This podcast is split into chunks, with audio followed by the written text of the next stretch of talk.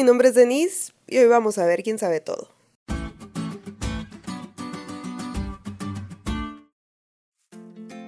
¿Tu mamá nunca te dijo, mi hija, esa amiguita no me gusta, y tú por terca te aferraste más? A mí sí. Y efectivamente la mayoría de las veces terminaban haciendo lo que mamá con amor me advertía y yo terminaba sufriendo las consecuencias. Es que parece que las mamás saben todo. Lo cierto es que no es así. Aunque tienen algo que las hace saber mucho, no lo saben todo.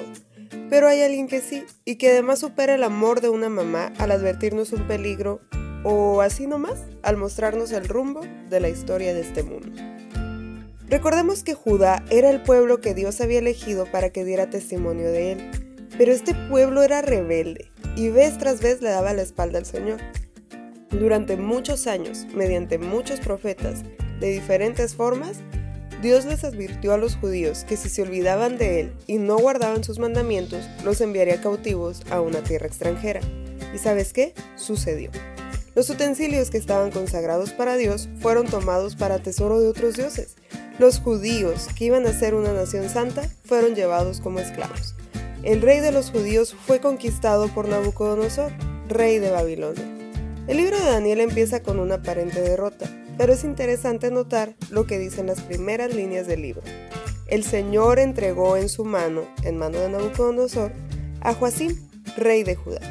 No fue la grandeza de Babilonia, la sagacidad de Nabucodonosor o la debilidad de los judíos lo que conquistó a Judá.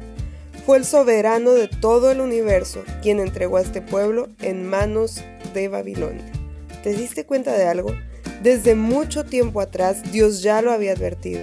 Escuchamos mucho de la fidelidad de Daniel y de los tres hebreos, y ayer veíamos un poco de ello, pero no se trata de Daniel ni de los hebreos, porque finalmente él comprendía que más allá del poder militar de Babilonia y de él mismo, es Dios quien está liderando la marcha de la historia. Esta visión clara de la soberanía del Señor es la que les da el valor a los jóvenes fieles del libro de Daniel para no contaminarse con la comida del rey, para no adorar a una estatua y para mantener firme su devoción con el Señor. Dios usó esta aparente derrota para que los gentiles, es decir, las personas extranjeras le conocieron, a través del testimonio de jóvenes que de verdad conocían que su Dios era soberano y misericordioso.